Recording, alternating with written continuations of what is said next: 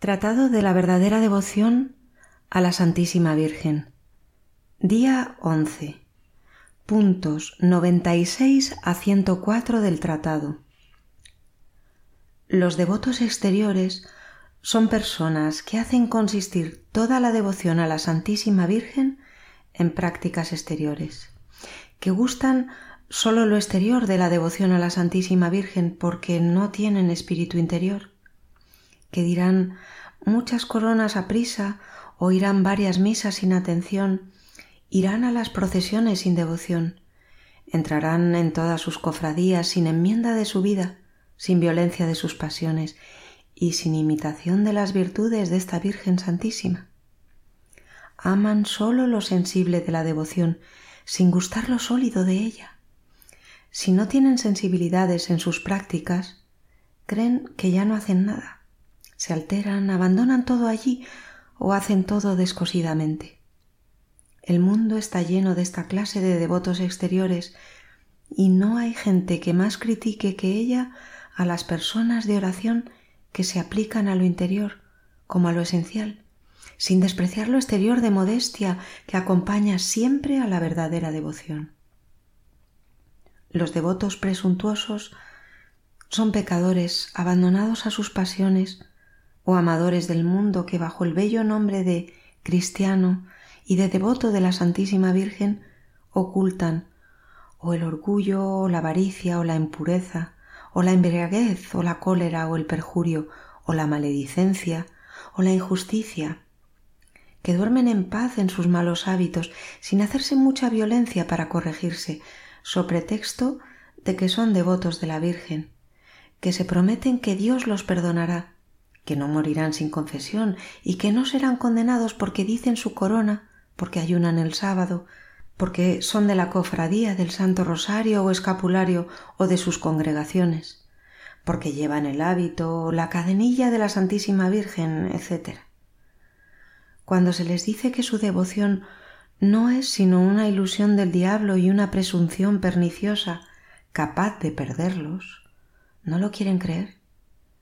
Dicen que Dios es bueno y misericordioso, que no nos ha hecho para condenarnos, que no hay hombre que no peque, que no morirán sin confesión, que un buen pecado y a la hora de la muerte es suficiente. Además, que son devotos de la Santísima Virgen, que llevan el escapulario, que dicen todos los días sin reproche y sin vanidad siete Padre Nuestros y siete Ave Marías en su honor, que hasta dicen algunas veces la corona y el oficio de la Santísima Virgen, que ayunan, etc. Para confirmar lo que dicen y cegarse más, traen a colación algunas historias que han oído o leído en libros, verdaderas o falsas no importa. Historias que dan fe que personas muertas en pecado mortal sin confesión, porque durante su vida habían dicho algunas oraciones o hecho alguna práctica de devoción a la Santísima Virgen, o han sido resucitadas para confesarse, o su alma ha permanecido milagrosamente en su cuerpo hasta la confesión, o por la misericordia de la Santísima Virgen, han obtenido de Dios en el momento de su muerte la contrición y el perdón de sus pecados, y por ahí han sido salvados. Y así que ellos esperan la misma cosa. Nada es tan condenable en el cristianismo como esta presunción diabólica porque se puede decir con verdad que se ama y que se honra a la Santísima Virgen desde que por sus pecados se punza, se atraviesa, se crucifica y ultraja despiadadamente a Jesucristo su Hijo? Si María se impusiese como ley el salvar por su misericordia a esta clase de gente, autorizaría el crimen, ayudaría a crucificar y a ultrajar a su Hijo. ¿Quién osaría nunca pensarlo? He dicho que abusar así de la devoción a la Santísima Virgen, que después de la devoción a nuestro Señor en el Santísimo Sacramento es la más santa y sólida, es cometer un horrible sacrilegio que, después del sacrilegio de la comunión indigna, es el más grande y el menos perdonable. Confieso que para ser verdaderamente devoto de la Santísima Virgen no es absolutamente necesario ser tan santo que se evite todo pecado, aunque lo fuese de desear, sino que es menester, por lo menos, que se note bien lo que voy a decir. Primero, estar en una sincera resolución de evitar por lo menos todo pecado mortal que ultraja a la madre tanto como al hijo. Segundo, hacerse violencia para evitar el pecado. Tercero, ingresar en alguna cofradía, recitar la corona, el Santo Rosario u otras oraciones, ayunar el sábado, etc.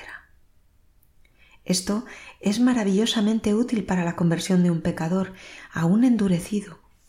Y si tal es mi lector, aunque tuviese un pie en el abismo, yo se lo aconsejo, pero a condición de que practique estas buenas obras solo con la intención de obtener de Dios y por la intercesión de la Santísima Virgen la gracia de tener la contrición y del perdón de sus pecados y de vencer sus malos hábitos y no para permanecer apaciblemente en el estado de pecado contra los remordimientos de su conciencia, contra el ejemplo de Jesucristo y de los santos y contra las máximas del Santo Evangelio.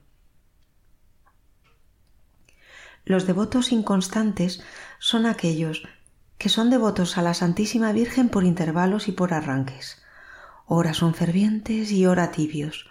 Ora parecen dispuestos a hacer todo por su servicio y luego, poco después, ya no son los mismos. Abrazarán desde luego todas las devociones de la Santísima Virgen. Entrarán en sus cofradías y después no practicarán sus reglas con fidelidad. Cambian como la luna, y María los pone bajo sus pies con la media luna, porque son cambiantes e indignos de ser contados entre los servidores de esta Virgen fiel, que tiene por patrimonio la fidelidad y la constancia. Más vale no cargarse con tantas oraciones y prácticas de devoción y hacer poco de eso con amor y fidelidad a pesar del mundo, del diablo y de la carne. Hay también falsos devotos de la Santísima Virgen que son devotos hipócritas, que cubren sus pecados y sus malos hábitos bajo el manto de esta Virgen fiel, a fin de pasar a los ojos de los hombres por lo que no son. También hay devotos interesados que no recurren a la Santísima Virgen sino para ganar algún pleito, para evitar algún peligro, para sanar de una enfermedad o para cualquier otra necesidad de esta laya, sin lo cual la olvidarían. Tanto unos como otros son falsos devotos que no tienen crédito ante Dios ni su Santa Madre. Tengamos, pues, mucho cuidado de no ser del número de los devotos críticos que nada creen ni critican todo, de los devotos escrupulosos, que temen ser demasiado devotos a la Santísima Virgen por respeto a Jesucristo, de los devotos exteriores que hacen consistir toda su devoción en prácticas exteriores de los devotos presuntuosos que, so pretexto de su falsa devoción a la Santísima Virgen, se sumen en sus pecados, de los devotos inconstantes que, por ligereza, cambian sus prácticas de devoción o las abandonan enteramente a la menor tentación, de los devotos hipócritas que se meten en las cofradías y llevan las libreas de la Santísima Virgen a fin de pasar por buenos, y en fin, de los devotos interesados que no recurren a la Santísima Virgen sino para ser librados de males del cuerpo u obtener bienes temporales. Ven y Creator Spiritus. Ven, Espíritu Creador, visita el alma de los tuyos, llena de suprema gracia los corazones que creaste.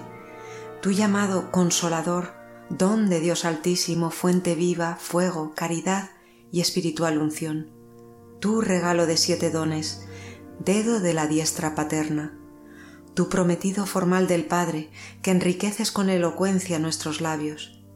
Enciende luz a los sentidos, infunde amor a los corazones, con tu fuerza perpetua sostén nuestra debilidad. Arroja muy lejos al enemigo y danos pronto la paz. Ante nosotros marcha como guía para que evitemos todo mal sepamos por ti del Padre y conozcamos al Hijo, y a ti, Espíritu de ambos, creamos en todo tiempo. Gloria a Dios Padre, y al Hijo que resucitó de entre los muertos, y al Paráclito por los siglos de los siglos, así sea. Ave Maris Estela. Ave estrella de la mar, augusta Madre de Dios permanentemente Virgen, puerta del cielo, feliz recibiendo tú aquel ave por la boca de Gabriel. Cimentanos en la paz, mudando el nombre de Eva. Desata el lazo al culpable, muestra la luz a los ciegos, líbranos de todo mal, consíguenos todo bien. Que eres madre, muéstranos. Reciba por ti las preces quien, nacido por nosotros, quiso ser el fruto tuyo. Virgen única, sin par, entre todas la más dulce, librados de nuestras culpas, haz que seamos mansos, castos. Concédenos vida pura, vía segura prepara para que, viendo a Jesús, siempre juntos nos gocemos. Sea alabanza a Dios Padre, al Sumo Cristo esplendor con el Espíritu Santo, a los tres un solo honor. Así sea. Letanías de la Humildad. Señor, ten piedad. Señor, ten piedad. Cristo, ten piedad. Cristo, ten piedad. Señor, ten piedad. Señor, ten piedad. Jesús manso y humilde de corazón. Óyeme.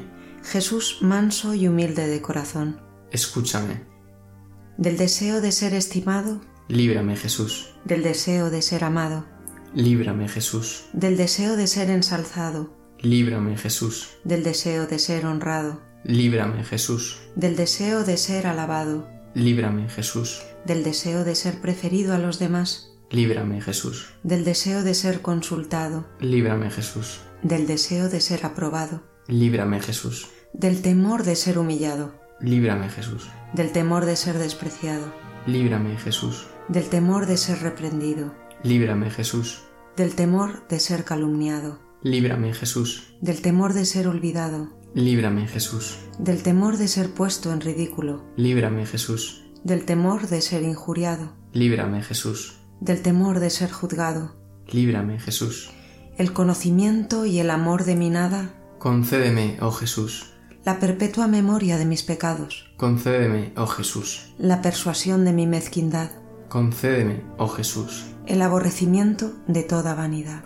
Concédeme, oh Jesús. La pura intención de servir a Dios. Concédeme, oh Jesús. La perfecta sumisión a la voluntad de Dios. Concédeme, oh Jesús. El verdadero espíritu de compunción. Concédeme, oh Jesús. La obediencia sin reserva a los superiores. Concédeme, oh Jesús. El odio santo de toda envidia y celos. Concédeme, oh Jesús. La prontitud en el perdonar las ofensas. Concédeme, oh Jesús. La prudencia de callar en los asuntos ajenos. Concédeme, oh Jesús. La paz y la caridad hacia todos. Concédeme, oh Jesús. El ardiente deseo del desprecio y de las humillaciones, y de ser tratado como tú, y la gracia de saber recibir todo esto santamente. Concédeme, oh Jesús. Que los demás sean más amados que yo. Jesús, concédeme la gracia de desearlo. Que los demás sean más estimados que yo. Jesús, concédeme la gracia de desearlo. Que en la opinión del mundo otros sean engrandecidos y yo humillado. Jesús, concédeme la gracia de desearlo. Que los demás sean preferidos y yo abandonado. Jesús, concédeme la gracia de desearlo. Que los demás sean alabados y yo menospreciado. Jesús, concédeme la gracia de desearlo. Que los demás sean elegidos en vez de mí en todo. Jesús, concédeme la gracia de desearlo. Que los demás sean más santos que yo, siendo que yo me santifique debidamente. Jesús, concédeme la gracia de desearlo. Oh María, Reina, Madre, Maestra de los humildes, Ruega por mí. oh todos los justos, santificados especialmente por el Espíritu de humildad. Rogad por nosotros. Oración. Oh Dios que resistes a los soberbios y das tu gracia a los humildes, concédenos la virtud de la verdadera humildad, de la cual tu unigénito mostró a los fieles el ejemplo de su persona, para que no provoquemos nunca tu indignación, exaltándonos en el orgullo, sino más bien podamos someternos humildemente para recibir los dones de tu gracia. Amén.